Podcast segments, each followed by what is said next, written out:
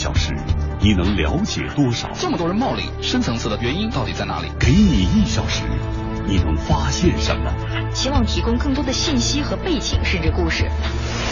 对真相持续追问。我能不能安全脱身？你会不会给我惹麻烦？当事人独家披露。当时自己第一个反应就是，这样的事件以后还会更多。业内人士权威解读。这个事情就充分暴露了我们国家公众对合理用药知识的匮乏。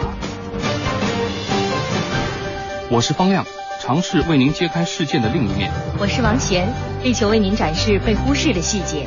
我是雨婷，期待听到您的分析评判。北京时间二十一点。北京时间二十一点。二十一点，今日调查，央广夜新闻，理性决定深度。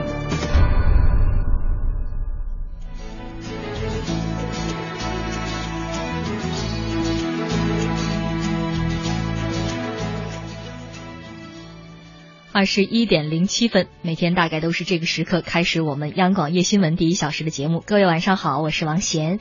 今晚呢，在直播间，我们的两位观察员是郭靖和肖峰。今天是五月二十号啊，虽然我们也不是刻意去跟风，但是五二零这个日子，大家赋予了它甜蜜的含义，所以也特别荣幸跟两位一起在直播间。两位好，嗯，大家好啊，我是肖峰。王贤好，听众朋友大家好，我是郭靖。希望接下来的话题能让大家也觉得像今天这个日子一样，带来一些比较愉快的心情啊。虽然可能每个小时的话题不一定是那么的轻松和甜蜜，因为在第一小时呢，我们要讨论到的是关于一种大学——野鸡大学。您是不是听说过呢？此前有著名的学历打假风波，提到过国外那些名头花哨，其实根本就是莫名其妙的学校。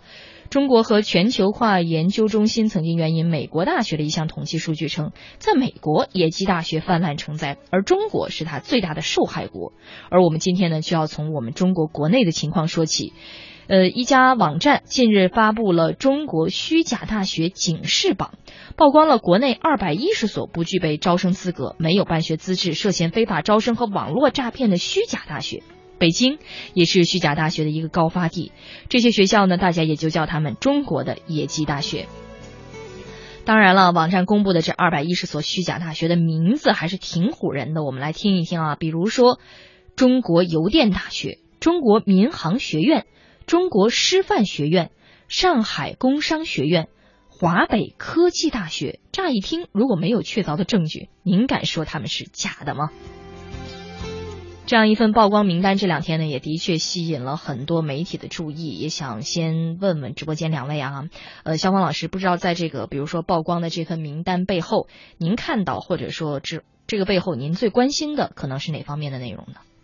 你看啊，首先呢，这个北京成了重灾区哈，嗯，呃，为什么呢？这个首先，它这些假大学的那个名号来头特别的大。对，都是什么首都什么什么学院，什么北京什么什么大学，或者是中国什么什么什么大学。嗯，我特别留意到有一个学校的名字叫中国经济贸易大学。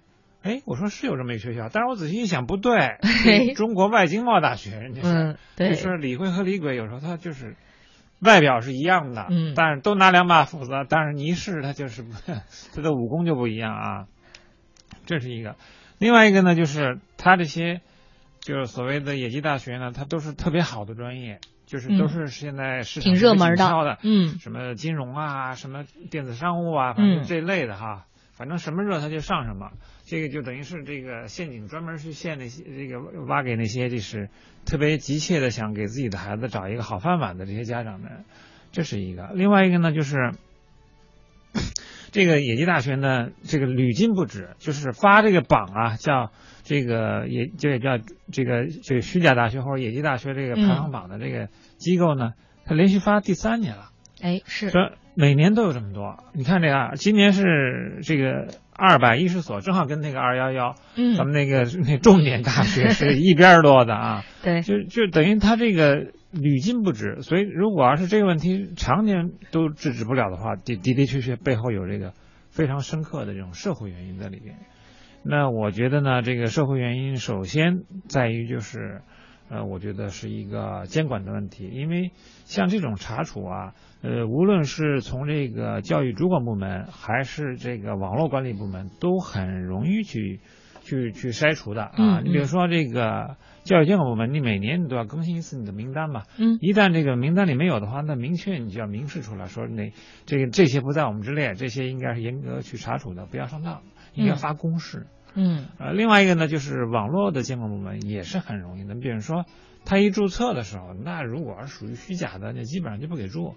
你看这次公布出来的这个虚假大学，它，嗯，都是没有这个正规的这个大学的那个后缀。就是一般来说哈，我们教育部门认可的大学的网站呢，都是点儿 edu 点 cn，对，都是以这个为，就是这 education 点 cn，cn 代表中国，edu 代表的是教育，嗯。这个一般的就是说是专营的，不可能随便就是放给市场的。嗯，那这些野鸡大学呢，基本上都没有这个资格。嗯，他一去申请，也肯定被打回来啊。他所以他出现的这个面目都是公司的这种点 com，嗯啊或者点 cn 这样的一种方式。所以这个在这个网络监管这一块呢，实际上是可以把它卡死的，对吧？嗯。这是第二个问题，第三个问题呢，就是为什么这么多的野鸡大学，它能够横呃横行于世，然后能够有有这么多人上当？我相信很多搜索引擎啊，一定是在背后是推波助澜的，嗯，就他给了钱的，因为这些大学实际上是虽然说是跟这些我们的有名大学差一个字儿，但是实际上你他是你是一般老百姓是不知道他们的。那怎么能够知道呢？就是他们在搜索引擎里边，他给了钱，给了广告费。一旦搜到什么“中国经贸”这几个字儿的时候，他就跑到前面去了。哎，一搜到那个，他他就一出来，然后一点进去，就他那个虚假网站就出来了。所以第三个可能也是最重要的一个，就是搜索引擎怎么样能够坚持一种这个市场道德、市场这个这个规则和这个道义。你不能让这个因为有钱，你就能够把这些野鸡大学排在前面。一搜，然后很多人就跳，就等于掉到这个陷阱里了。嗯，所以我觉得几块儿，从监管到这个网络的这个登记，一直到这个搜索引擎的这个搜索，嗯，这几块实际上都是可以把它堵住的。为什么？你看这个这个虚假榜，它办了三年了，然后每年都有这么几百所，是每年都有这么几百所，数字还涨了，堂而皇之的都叫中国什么什么首都什么什么。的的确，我觉得这里边还是有很多的漏洞。嗯，是需要我们检讨的。是肖芳老师提出很多问题啊，不管是从监管部门，还是从其他的一些利益相关方来说，好像把他们呃检查出来，或者说把这个漏洞堵住，应该不是一个太困难的事儿。可是我们看到的情况呢，却是这些所谓的野鸡大学或者说虚假大学，呃，基本上还是一个层线叠出的过程啊。呃，郭靖老师是不是也有一点自己的联想？嗯。呃，其实肖峰老师讲的已经很全了哈。嗯，我想到的是，就是一说到野鸡大学，大家原来印象当中特别著名的就是那个克莱登大学。哎，这个东西肯定不是只是中国独有。呃，然后但是呢，现在呢，你看咱们这个连续公布了三年，今年这个两百一十所一十所大学上榜。嗯嗯，然后北京成重灾区，我就让我想到，嗯，大概差不多，嗯，将近十年前吧。嗯，我曾经专门做过。呃，民办高校，北京民办高校的调查，嗯，呃，但那个时候民办高校应该说，呃，客观的说啊，没有今天这么规范。今天很多民办高校其实已经很规范了，是。但是那个时候的民办高校的乱象当中呢，也包括就是。这个挂羊头卖狗肉，嗯，然后有很多包括没有资质的，然后包括这样的把学生倒来倒去，这个学校你你考的时候，你当时报的时候，这个学校就你进去这个学校办不下去，然后他要倒转手，在你完全不知情的情况下，把这个几千名学生就转手卖给了另外一个学校，种种种种。现在这个野鸡大学比那个可能是有过之而无不及，嗯。我就在想，其实有需求才有市场，是啊，这为什么？你说我们都在想一个正经文凭，嗯，你现在参加工作，好好有些单位哈，就是还很看重你的出身，是不是九八五，是不是二幺幺？但是野鸡大学为什么那么多人还是能够上，还是要上？呃，然后呢，还是要在里边混个文凭？其实不，危险的是真去上大学，先骗你钱，对，交不少钱一般得对，说明他的这个这些以假乱真的文凭。还真有能蒙混过关的地方，嗯，所以我觉得就是除了刚才肖峰老师说了很多，其实有很多道关卡都可以堵住这个野鸡大学的，给他一个这个封死，嗯，但是看来是很多道关卡也都失守了，是，所以我们接下来来说说这些各种关卡哈，嗯，逐一的来看看，比如说监管部门，比如说其他的一些利益相关方，是不是真的出现了一些问题，包括我们能够想到的或者没有想到的。那么，因为再有不到二十天呢，是全国的统一高考，而且最近正是各地的报考季了。既然有一份警示榜在这儿呢，我们也在这些调查之前，先给大家提供一段如何来甄别这些虚假大学的锦囊，提供给各位来做个参考。这些校名看似高大上的虚假大学和正规高校名称相似，比如说在北京只有正规高校北京经济管理职业学院，没有所谓的北京经济管理学院；正规高校南京信息工程大学和虚假大学江苏信息工程学院，一个城市名开头，一个省名开头，极易混淆。把河南省的正规高校中原工学院和虚假大学中原工业大学放在一起，一般考生和家长都会认为后者更像正规大学。实际上，绝大部分虚假大学网站上都有在线报名和学历查询两个功能项目，作用就是为了确保学生就读该校或者办理了该校学历文凭的学生前来查询核验。分析认为，辨别野鸡大学有三看。第一是看教育部当年公布的高校名单和具有高招资格的高校名单，第二个就是看当地教育行政主管部门最新公布的民办高等教育机构的文件，三是看网站域名后缀是否有 .dot.edu.dot.cn。此外还有对比。第一就是对比学校简介或者概况，基本上都是抄袭而来。第二就是对比校网的结构更新和图文等信息像不像正规大学。第三是对比办学许可证号或者批准文号，野鸡大学要么造假，要么年久失检。所以，按照我们记者的这样一段介绍啊，您可能也会想到，哎，这么来说，区别这些虚假大学、野鸡大学和我们正规的大学，其实并不是很难啊。但是，为什么这些虚假大学还依然存在着？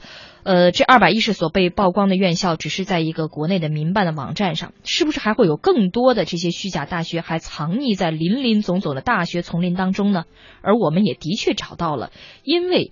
虚假大学上当的求学者，看来这些野鸡大学啊，还真的不是传说。河南南阳市的周先生今年三十多岁，当初高考时成绩没有达到高招分数线，这时正好看到了陕西一所大学在南阳的招生信息。经询问得知，在南阳当地学习两年，然后参加成人高招，可以拿到正规的大学毕业证书。我学了会计专业，他在外边反正有宣传，他有那个招生点儿嘛。后来不理想，好像是是，后来正好那时候他们那会儿宣传，在本地上上上，然后再到那个学校里边再去上一段时间，发的是国家成人毕业证，基本上说意思跟那个正规高校那个待遇一样。周先生想着是一条获得大学文凭的捷径，就报名缴费。上课的地点让他感觉窝囊，根本就不是大学，而是在南阳一个普通的宾馆里弄了一个大一点的房间当做教室，丝毫没有上大学的感觉。上了两年后，办学方先是表示没有能力发放正规的毕业证书，最后玩起了失踪，功不成名不就，周先生只好自认倒霉。和周先生相比，河南南阳的王女士，刚才这位周先生只好是自认倒霉了。但实际上呢，也有一些人的确是在打击着这样的野鸡大学，两年时间骗来八十多名高考落榜生，敛财三百多万。河北秦皇岛市就。查处了、告破了这样一例高等教育非法办学案，我们来听听其中到底有哪些花招。来自石家庄的张博翰高中辍学后，在当地一家培训机构学习画画。二零一零年，一则天津医科大学秦皇岛分校的招生简章吸引了他，读三年大专，再读两年就可以拿到本科毕业证。虽然学费三年要四万元，但因为天津医科大学的名气响亮，张博翰和妈妈还是非常高兴的赶到了秦皇岛。我们所有人都是冲着他这个天津医科大这个名来的，因为天津医科大就是说，只要学医的人大部分都知道。在随后的三年时间里，同学们发现学校老师讲授的课程并不多，大多数时间里，同学们都是在自修成人高考和自考的课程，而上专业课的机会更是少得可怜。让人不安的是，到了二零一三年七月，本该是小张和他的同学们毕业的时候，可学校却没有组织毕业考试，更没有颁发毕业证，小张就和同学一起找到了校长刘某。半个月推，然后后来是一个星期。眼看三年的时光如此荒废，小张和同学们到秦皇岛市教育部门咨询，才知道所谓的天津医科大学秦皇岛分校根本就没有在本地注册备案。得知自己很可能被骗后，同学们报了警。经过警方调查，天津医科大学方面对秦皇岛分校的办学行为并不知情，而且这所学校成立至今并未得到秦皇岛市教育部门报批备案。秦皇岛市海洋派出所副所长汪建就证实该校属于非法办学，属于非法经营。经过长达半年，跨越河南、天津、石家庄等多个省市的侦查取证，民警基本摸清了案情。二零零八年以来，犯罪嫌疑人刘某等六人采取伪造公章、虚假挂牌、租借场地等方式设立虚假的天津医科大学秦皇岛分校招牌，随后在互联网招生网站上与河南省青少年素质发展中心工作人员王某、马某相识，双方签订联合办学协议，约定以天津医科大学秦皇岛分校名义对外招生。刘某一方负责收取学费、教学管理、安排实习等，王某一方则负责颁发毕业证、报到证。二零零八年至二零一零年，学校共招收学生八十多名，收取各种费用三百多万元。虽然随着警方的介入，目前已经有十五万元赃款被追回，犯罪嫌疑人刘某、王某也被批捕，其他六名涉案嫌疑人被采取强制措施。但小张和他的同学们一点也高兴不起来。现在就是最大的希望就是能拿到一个正规的毕业证，这样至少能找到工作。没有办法拿到正规的毕业证，能也没有办法按照毕业证来找到工作。的确，即便是这个案件已经破了，对于已经上当的求学者来说，也没法高兴起来。虽然我们已经讲到了求学者的佐证，可是可能也会您在想啊，他们求学经历在先，会不会这些虚假大学被曝光在后呢？那么就在今天此时此刻，我们要再去寻找这些被网站曝光的虚假大学们，看看他们是不是还在，是不是还安好呢？这次曝光的两百一十所虚假大学，其中福建有三所，分别是福建经济贸易大学、福建海峡经贸技术学院、厦门师范学院。记者在网站上搜索三所学校的相关信息，除了福建师范学院还能找到比较详细的学校介绍外，其他两所学校都没有搜到关于学校详细的介绍。而厦门师范学院在网站上发布的校园环境照片，竟然是冒用福建师范大学的校园照片。记者在网上搜索不到福建经济贸易大学、福建海峡经贸技术学院的联系方式，于是尝试通过幺幺四查号电话来查询，但还是查询不到。呃，能帮我查询一个电话吗？福建经济贸易大学。对不起，该单位没有登记。福建海峡经贸技术学院有登记吗？对不起，该单位没有登记。这次曝光的虚假大学，北京是重灾区。记者上网查询了北京工商学院、北京建筑工业学院、上海东方科技学院、上海工商学院等近十家北京、上海虚假学校的网站，有些因投诉太多，网站无法显示，但大多数北京、上海虚假学校的官网都还能搜到，上面有招生咨询热线。记者按照上面的招生热线逐一拨打，但没有想到的是，所有的虚假学校的招生热线都是占线中。哎，是不是这些占线的电话就意味着这些虚假大学的确已经呃经不起打击，已经被打垮了呢？现在正是高考的季节啊，这些中国虚假大学警示榜，有人说他们公布的正逢其时，而今年呢，呃，更多的地方的野鸡大学或者说这类的虚假大学榜上有名之后，记者去做调查采访的时候，看到的又是什么样的情况？近日，河南省两所学校进入了百所中国虚假大学警示榜。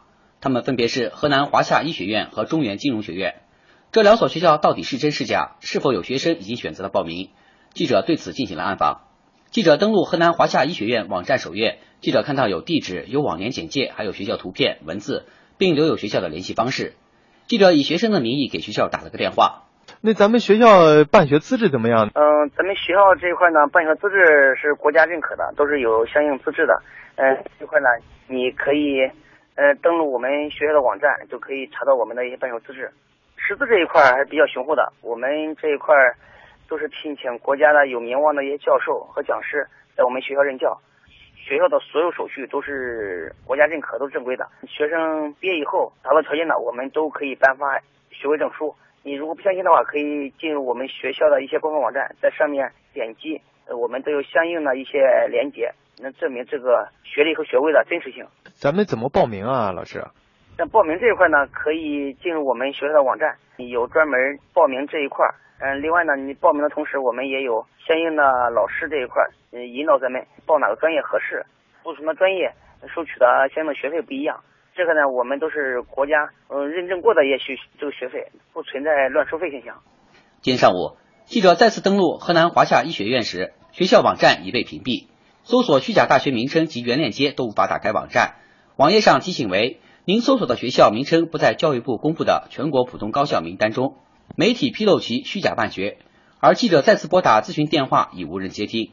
网络公布的百所中国虚假大学警示榜，位于河南的还有中原金融学院。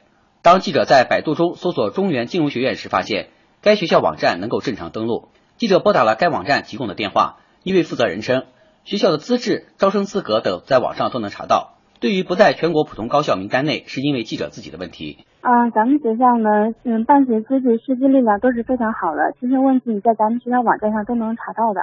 嗯，那你进错网站了吧？你这样，要不我给你一个网站，你查一查，肯定能查到的。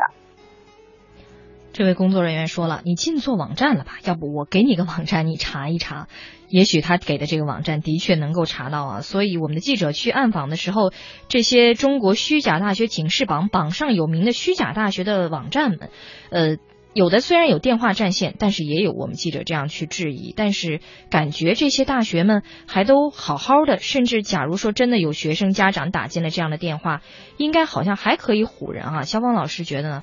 比如说这一次这个好像只是一个曝光，或者说既往几几年大家都看到了这样的曝光，这个曝光之后，呃，好像看起来效果目前还不是立竿见影，或者没什么太多效果。这个刚才我们上一趴节目已经说了这个。这个网，这个这个榜呢，已经办了三年了。嗯，每年都有这么多。嗯，呃，因为什么呢？他办一个这样的虚假网站的成本非常低。嗯，你说办一个网站 能花几个钱？是 注册一个域名几百块钱，对吧？然后维护一年也就是几千块钱，然后 他弄一个电话能有多少钱呢？这些成本是很低的。所以呢，屡禁不止的一个重要的原因就是，还是刚才我说的几方面的监管。嗯，从这个主管部门到这个网站，一直到这个这个呃所有这个就就包括这个家长们的这个警惕性。嗯，这方面实际上这么多年来没有什么太大的改进。嗯，所以呢，就导致这样的这种野鸡大学呢屡禁不止。嗯啊，那我觉得这里边有一个还有一个问题啊，就是呃。呃，每次那个这个这个大学这个报报出来以后呢，你就会发现这个，嗯，人们有一种叫什么呢？叫名牌大学的这种心理啊，就是你看这个大学名字都很好听，都特别像是一个正牌的这种一流大学的这种名称。是的。那么很多的家长和这个学生呢，可能他真的是被这种名牌的这种框，或者说名牌的这种名这种这种这种嗯这种叫什么这个呃这种这种追求吧。等于是遮蔽了双眼，嗯啊，这个我觉得大家要信，实际上更主要的是一个专业，嗯而不是大学的名称。是，大家其实更要提高警惕啊！但是我们更希望有关部门帮我们把住这道防线。具体背后的故事，我们待会儿接着说。央广夜新闻，理性决定深度。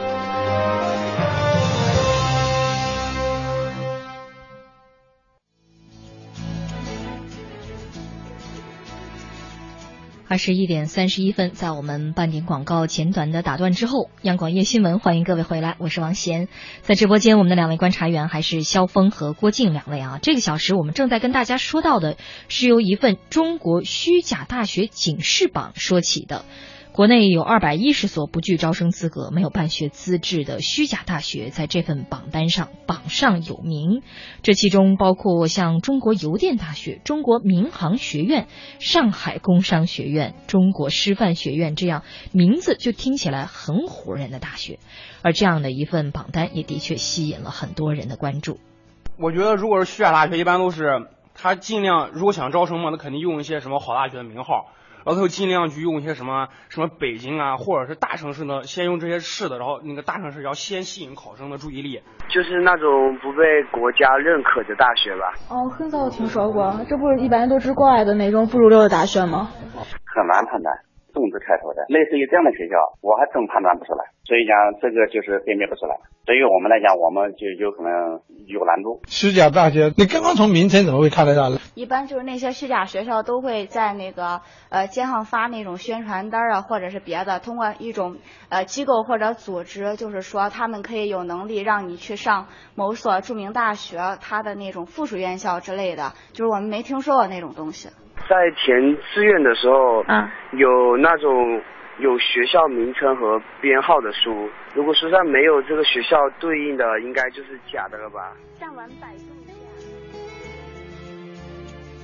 这个消息出来之后啊，相关的评论不少。读了一些之后，发现不少人有这样的感慨。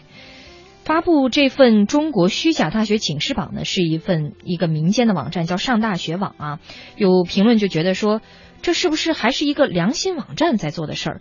再就是感慨说，为什么这份名单的发布者是一家网站，而不是教育主管部门？为什么发布了这么长时间一直没有奏效呢？这也是刚才我们两位观察员已经提出来的疑问啊。是啊，也许你也在想，教育主管部门到底干嘛去了？这些所谓的野鸡大学分布在全国各地啊，我们也去教育主管部门问了一问，你们管了吗？根据这份中国虚假大学警示榜，湖北省有六所虚假大学，分别是武汉建筑职业大学、华中工商学院、湖北工商管理学院、中原工商管理学院、武汉工商管理大学和武汉科技工程学院。在一些招生网站上，依然挂出了华中工商学院、湖北工商管理学院的招生启事。记者拨打两所学校留下的联系电话，均无人接听。湖北省教育厅发展规划处处长张建军介绍，在教育部登记备案管理的学校中，这六所学校根本都不存在。不管是民办还是普通高校，还是自学考试机构，这些学校都不存在。这些学校在我们这没有任何信息。我们这个自学考试机构，我们每年都要搞联检联审，我们都要到学校登记的所在地进行现场考察，然后才确定你这个下一个年度具不具有举办的资格。你所说的这个呃六所所谓的野鸡大学都是不存在的，有的可能就是网上的虚拟的，而且这些学校是不是实体存在，我现在在打一个问号。这其中备受野鸡大学困扰的是武汉工程科技学院，该校是成立十年之久的中国地质大学江城学院转设更名而来，但与其名字非常相近的野鸡大学武汉科技工程学院早就在网上出现。中国虚假大学警示榜发布后，武汉工程科技学院招生处接到了不少问询电话。仿造学别人就就打些擦边球嘛，就利用名字上差不多的，就他就相当于把这个都倒换了嘛，不存在这个学校就没有。湖北省教育厅发展规划处处长张建军说。省教育部门将和有关部门一起检查这些学校在网上是否有网址宣传信息，并及时查封。第一，我们要上网查一下这些学校有没有网址等东西。我们建议有关部门要把那个网啊，也肯定要进行查封。第二个就是有些如果他在上面网上留有所谓的办学地址，我们就建议有关部门，包括我们可能会同一起现场查看是不是在这个地址上有这个学校啊。如果有这个学校，我们请他出具有关的哪个部门批准你成立的，是吧？有没有这种批文东西？如果没有，那我们就要依据有关的规定啊，来进行一些查封。第三个，因为我们每年都要把全省经过省政府批准、教育部备案的所有高校名单都要在网上进行公布的，这样老百姓才知道湖北省有哪些学校是经过政府批准正式设立的，避免这个混淆视听。避免混淆视听啊，这的确非常重要。但是刚才这位湖北省教育厅发展规划处的处长也是告诉我们说，对于这些学校到底什么情况，他现在要打一个问号。当然，未来会有一步一步的检查的步骤。当然，希望这个步骤的确能够监管到位啊。呃，也是说发现了这个问题之后，现在怎么办？但是大家会想啊，如果一直都管得好好的、妥妥的，或者接下来都可以把它管好，虚假大学不就不存在了吗？但是我们在采访当中也发现这样一个问题，更多的教育部门讲到说，他们其实不太好管。青岛远洋大学、青岛现代经贸学院已经连续两年曝光，但依然坚挺的存在着。对于这样的虚假大学，青岛市教育局社会力量办学管理办公室李主任表示，他们也很困扰，而且一直在想办法。教育局到现场去看，实际上学校根本不存在，要么就是饭店，要么就是一个破窝，这个具有隐蔽性、流动性，它不具备实体，所以防控也很难防。目前它基本上利用网络诈骗，所以我们呢下一步也有想法是跟公安网监部门呢取得联系。刚才呢，这位教育主管部门的老师也在说啊，说他们坚挺的存在着，但是他们也很困扰。其实不具备实体之后，所以防控就很难防。而在更多的地方，听听他们的难题是怎么样的。据了解，从上大学网发布的《中国虚假大学警示榜》三批共二百一十所学校来看，绝大部分虚假大学从名称到空格网站都相当考究，名称中不乏中国、北京、首都、华北、华东等地点名词。三明市教育局招生办卓主任告诉记者，这些虚假学校通常会给考生乱发通知书，通过混淆文凭形式来迷惑学生报名。实际上，他们是把这些学生招进去参加自学考试培训补习。是的，他也没有资格发文凭的。我们的招生的高考的录取通知书都是有一个省级招生委员会的一个录取专用章，考生自己心中有数，我有没有报这个学校啊，自己心中都有数了，是不是？因为他考生首先要报某一所学校，符合条件的这个学校才可能发给你发录取通知书啊，是不是？如果说考生自己心中都没数，我这个学校都没报，莫名其妙的这个。收到什么样的通知书？然后呢，这个通录取通知书里面又没有这个这个省级招生这个考试机构整这个招生委员会的一个录取专用章的话，那肯定是假通知书吧？每年这种通知书可能到处满天飞的，可能都有。有的考生说收到很多很多这个所谓的这个录取通知书，可能属于这一类的，应该说。卓主任告诉记者，考生很容易被一些所谓的高大上的大学校名所迷惑，这些校名大多有中国、华东、财经、管理、经济等热词。其实这些名词用在高校中是有严格限制的，虚假大学就抓住考生和家长的弱点，千方百计招生，让考生防不胜防。比如说他的广告宣传，这个到学校里面去乱发传单、乱发的东西，这个是肯定我们控制。我们就是通过高考、通过成人高考、通过普通高考的，还有我们自学考试的，这些都是通过我们这些报名的，都是规范的啊。他就是一定要通过这个正规报名的。我们才认可的，没有通过正规报名，你外面怎么录取，怎么那个，那都不是我们能做的事情呢。卓主任告诉记者，这类虚假大学进校园拉学生，市一级是没有权利管制的，考生们一定要通过正规渠道进行报名，就基本和虚假学校绝缘了。其中大部分的虚假大学主要是民办大学，其中猫腻颇多，这个时候就得招商局出马了。是教育部公布的，我们在市这一层面，大学。到底哪个大学是规范不规范？我们根本没有什么能力能够去查他的。所有的考生，如果说通过高考报名，我们有专门的一个大学招生的计划，不可能报到这个西甲大学去的。但是有没有可能西甲大学他在外面自己去乱那个，但是没有通过我们这个报名的，那这个就属于属于属于公章打假什么或者东西这样子的，这个这个我们就控制不到这个问题了。如果说我从考试机构来说，我肯定是查不到这个东西的。这个是要从工商。从什么注册角度来，是不是要到省一级机构才有可能去注册大学啊？市这一级不可能去注册大学的。不知道刚才这位听起来略有点激动的这位教育局招生办的主任的话，您有没有听清楚啊？包括前面我们已经听到的，其实，在大家都认为的这个教育部门是不是应该好好管一管这件事上，他们给出了不同的声音。就像在我们的微博平台上，我们看到有网友在说啊，说，呃，风中眯起眼就说没有办学资质不应该取缔吗？这当然说明部门行政不作为了。艾敏在说，说到底还是政府不作为。既然有这么多野鸡大学，这个漏洞太大了，不应该说漏洞。呃，难道这个背后有什么政府背景吗？让大家不由得去怀疑这些。当然了，呃，网友们有各种各样的质疑，但是这里面我们刚才也讲到，教育部门说了，比如说他在不具备实体的时候，防控很难，或者网络诈骗呢，嗯，是不是要跟公安？局的网监部门取得联系，目前通过教育部门的力量好像很难防啊。包括这位呃福建三明的招呃教育局招生办主任就说了，说这些民办大学应该从工商打假的角度，可是大家现在又觉得教育部门应该承担这样一个责任，所以教育部门的工作人员在接受我们采访的时候就觉得他们有点冤。小黄老师觉得呢？嗯，我觉得一点都不冤，他就是就是干这个的，就是你一定要，一个是这个对这个这个正规大学的管理，另外一个就是像这种冒充貌似这种正规大学的也一定要管，因为刚才说了，就是呃，作为考生和考生家长，他实际上没有什么鉴别能力，对吧？嗯，那看到这么一个呃这个中国啊、首都啊、华北华南这种非常响当当的名字，他认为他就信了。那有鉴别能力的是谁呢？是政府监管部门，是这个这些专业机构。嗯，他们一定是比一般的老百姓他更加懂行。所以，我我觉得，嗯，无论是从是不是实体啊，是不是用工商的手手法，还还是用这个其他的什么手法，我觉得再说。但首先你要先鉴别出来以后，告知于众。啊，让大家知道这个不是我们现在这国家认可的大学。嗯，呃，这个因为这里边呢，我刚刚看了几个这个受骗上当的这个家长呢，这个这留言或者是这个接受采访都说到一个问题，就是，嗯，实际上那个上了一段了，然后才发现越来越觉得不对劲儿。嗯，然后最后说连做这个结业考试都没有，这才才发现有有问题。这里边出现一个什么样的一个这个呃不不同点呢？就是一般来说，这个我们要去，比如说。呃，做生意哈，或者是买东西，它大件的，你像这个车啊，或者是房子，它都有一个合同。嗯。但唯独你现在回想起来，你上大学是没有合同的哦。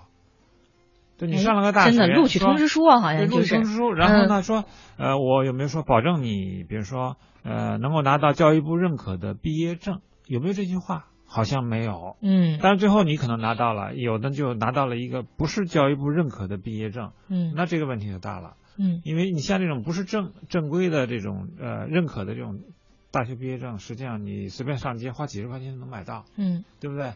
因为它不是不是官方认可的。官方认可那是所谓的有钢印的毕业证才是才是，但是往往你这个家长领着孩子去上那个学校的时候，并没有这么一个合同，所以你说你去告他吧，好像你也没有什么法律的依据，只能说他做了虚假的宣传，哎，啊，只能只能是这么说，但是在法律上呢，你还真揪不住他什么。嗯，所以我觉得这个是真的是很两难的一件事情。对，呃，这个必须得是教育部门出来做一个非常公道的一个判断才行。嗯，呃，在这个法律上，我看这个有很多受骗的。这是吃着哑巴亏，是，所以在维权上其实是有难点的，是，嗯，所以肖峰老师的意见啊，是教育部门不管你怎么喊冤，其实也还是不冤，至少应该从鉴别上能够给大家一个很明确的说法哈。呃，郭建老师觉得呢，比如说这个除了监管上，对，除了监管上的问题以外哈，我还是在想就追根溯源，嗯，就是你比如说分析这二百一十所野鸡大学的名字，你会发现他们有很多共同的规律。哎，刚才其实前面记者也提到了，大家比较喜欢用什么工商啊。理工啊，哎，什么科技啊，对，这科技啊，喜欢用这样一些词，我就想到就是，呃，正好是在我离开大学校园的呃几年之后，差不多不到十年左右吧，学校就开始实行起了改名潮，嗯，更名，呃，更名呢，这里面呢，其实当时更名的时候啊，那种审美的趋势。也跟这野鸡大学现在取名的规律非常近似。呃，我刚才在网上也搜到了，有一个有一个朋友他就提到，他说，在这个二百一十所的这个学校里面，有一个学校叫杭州工商管理大学。然后呢，他说我原来就以为这学校是真的，现在才知道是假的。嗯，因为为什么呢？原来呢，其实杭州有一个叫杭州商学院，哦，还不错的一个学校。嗯，是原来商业部和内贸部直属的高校。嗯，后来呢，一些部属高校划归地方以后呢，这所学校就改名了。嗯，改成什么呢？它原来叫杭州商学院吧，嗯、后来就改成了叫浙江工商大学。大家记住，这可是个正经学校哦，浙江工商大学。然后呢，就一般人就想着，就是他，你所以你在看到一个叫杭州工商大学的时候，你就以为是原来杭州这个商学院呢，把学院改成大学，所以这么叫。哪想到其实这个杭州工商学院已经被骗子给趁虚而入，据为己有了。这个学校其实是一个野鸡大学，但这太难识别了。对，嗯，我就觉得其实我们。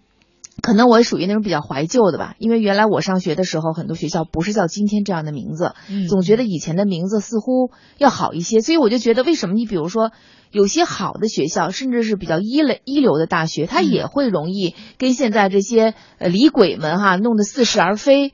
我我觉得一个很重要的一个问题就是。呃，我们其实一些你你比如你比如国外的一些名牌大学，包括这清华北大，没人敢冒清华北大的名字吧？嗯，这名字一直都是沿用到现在的。嗯，那么我们老想改名儿，就是一改名儿呢，这个名字其实原来可能已经呃大家呃很多人都知道了，有知名度了，大家也知道这个这是一个历史悠久或者说是一个正经学校。嗯，可是改着改着，大家已经对它也不太熟了，对，也变得面目模糊了。嗯，这时候骗子就来了。是，所以我觉得这个大学改名啊，还是应该慎重，也是给了这些骗子可乘之机，对，让他们钻了空子啊。嗯，所以我们在这个方方面面的各个角度，其实都能想到，呃，当然骗子们本身有他们高明的骗术，但是这些骗术背后是不是也是环境造就了这样一些契机？待会儿咱们也可以再说一说啊。呃，民间版的虚假大学警示榜呢，其实是挂在一个民间的教育方面的网站上。出炉之后，大家就会在想说，哎呀，我们到底有多少正规的普通高校呢？那么在今天，教育部的新闻办的官方微博“微言教育”就给出了他们的一个权威答案，这也是虚假大学榜出炉之后，教育部方面有关的一个官方表态啊。我们来请记者王凯带来一段介绍。教育部新闻办透露，截至二零一四年七月九号，全国共有两千五百四十二所高等学校（不含独立学院），其中普通高等学校两千二百四十六所，包括四百四十四所民办普通高校。从地域来看，江苏省普通高校数量最多，有一百三十四所，其次是山东省，普通高校一百三十所，北京八十四所。教育部曾在二零一一年高招第二号预警当中透露，已会同公安部、工业和信息化部查处了所谓华北科技大学网站，发现其假冒并且窃取华华北科技学院网站信息。天津文理大学网站则窃取南开大学等高校网站信息，并且宣称交纳了三千元即可获得该校毕业证书等。在预警当中，教育部还提醒广大考生，通过教育部网站和阳光高考信息平台查询年度具有高等学历教育招生资格的院校名单。这个名单之外的各类办学机构均不具备相关资格。教育部曾表示，对于违规招生的单位，其所招学生的学籍、发放的毕业证书，国家均不承认。教育部有这样的一个表态啊，对于这些违规招生的单位的学籍和毕业证书，国家是不予承认的。只是现在可能更多的人想知道，对于这样的问题到底应该怎么管？说到虚假大学，其实野鸡大学本身也是媒体造出来的一个概念啊。早些年比较火的，比如说二零一零年，当时所谓的打工皇帝唐骏就深陷学历造假门。那个时候呢，科普作家方舟子就连日来在微博上，呃，用多项证据指出唐骏的这个美。美国加州理工大学计算机科学博士学位，呃，和种种的这个公司的经历造假。方舟子呢还说到这个美国西太平洋大学的这个。是一个卖文凭的野鸡大学，学历门事件大有愈演愈烈之势。那个时候呢，很多人会觉得，诶，野鸡大学是不是一个国外的专利？好在我们今天讨论到了这个中国国内的种种的虚假大学、野鸡大学啊，大家也可以重新来正视一下我们身边的这个问题。不过刚才其实观察员们也都说到，郭靖老师前面就讲到了，说这个围城当中方鸿渐去的那所克莱登大学，但是到底哪些国家有这些不具备办学资质、文凭毫无含金量的野？鸡大学呢？而这些国家对这些学校又是怎么样来对待的？我们来看看，比如说在澳大利亚哈，区分正规大学和普通学院，一个最简单的办法是看学校的名字，因为正规的大学才可以被叫做 university。我们来听这个全球华语广播网特约的澳洲观察员胡芳的一段介绍。在澳大利亚，要区分一所大学或者是一所学院呢，非常的容易。首先，由于大学的数量本身就不多，只有三十九所，大致的了解一会儿呢，就可以记住这所有的。学学校，另外还有一种非常简单的方法来辨别，在澳大利亚一所正式的大学，不管它怎么去起名字，最终在它的全称当中呢，肯定能够找到 university，也就是大学这个字样。而所有的非大学类院校呢，往往是以 college 或者是以 institute 作为它的名称。我们再来看看邻国日本啊，基于注重程序的社会文化呢，日本没有资质的大学院校没有太大的生存空间，而那些教学水平较低的所谓 F 档大学或者试图钻法律空子的无资质大学，被本国学生毫无吸引力。我们来听曾经留学日本的我们的同事实习记者王慧琳的一段介绍。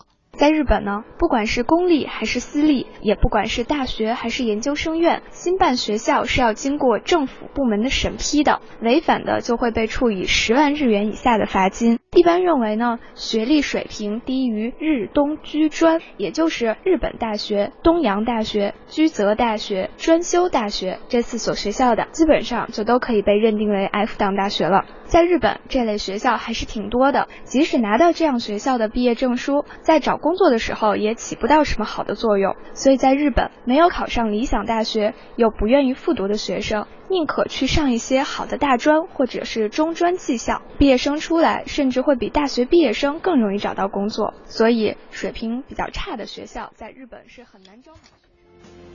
我们说到国际的野鸡大学，国内的虚假大学，当然总不能只感慨天下乌鸦一般黑啊，还得想办法来解决。那么节目接近尾声的时候，我们来请教一下长期观察教育领域的一位专家，中国教育科学研究院的研究员楚朝辉。您好，楚老师。嗯，你好，大家好。嗯，今天的这个虚假大学榜，我们说到这个话题，这一次是二百一十所大学曝光，但是我们也说了，二零一三年曝光的这个大虚假大学名单，上榜学校有一百所。年年都有虚假大学被曝光，这个虚假大学为什么会屡禁不止呢？您觉得说了这么多年还在办，甚至数量还在涨，原因在哪？原因在还有一些人呃容易上当受骗，那么呃还有一些人辨别不出是一个真的大学还是个假的大学，呃所以他这个就一这种上当的情况还存在呢，就是这种假大学就还存在。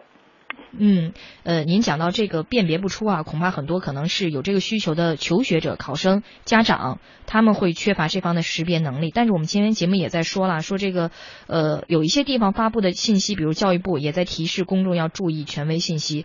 但是这些虚假大学，大家总希望，呃，除了考生和家长希望长一双慧眼，还是希望有关部门能来监管啊？会不会存在教育部门实际上去监管这些问题力量可能不足的问题呢？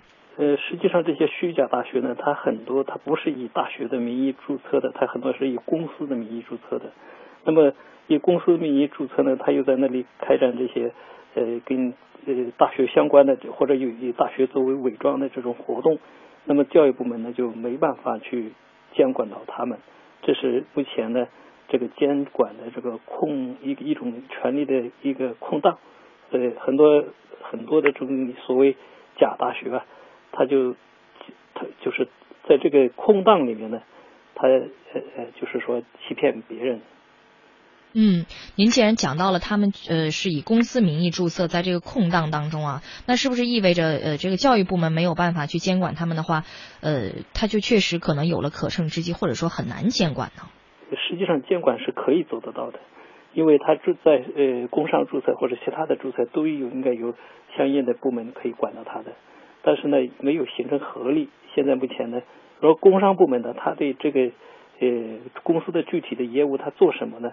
又缺少这个专业的判断能力。呃，他是不是欺骗别人，在在这个上上学方面欺骗别人？那么呢，这个工商部门他觉得他自己没有判别能力。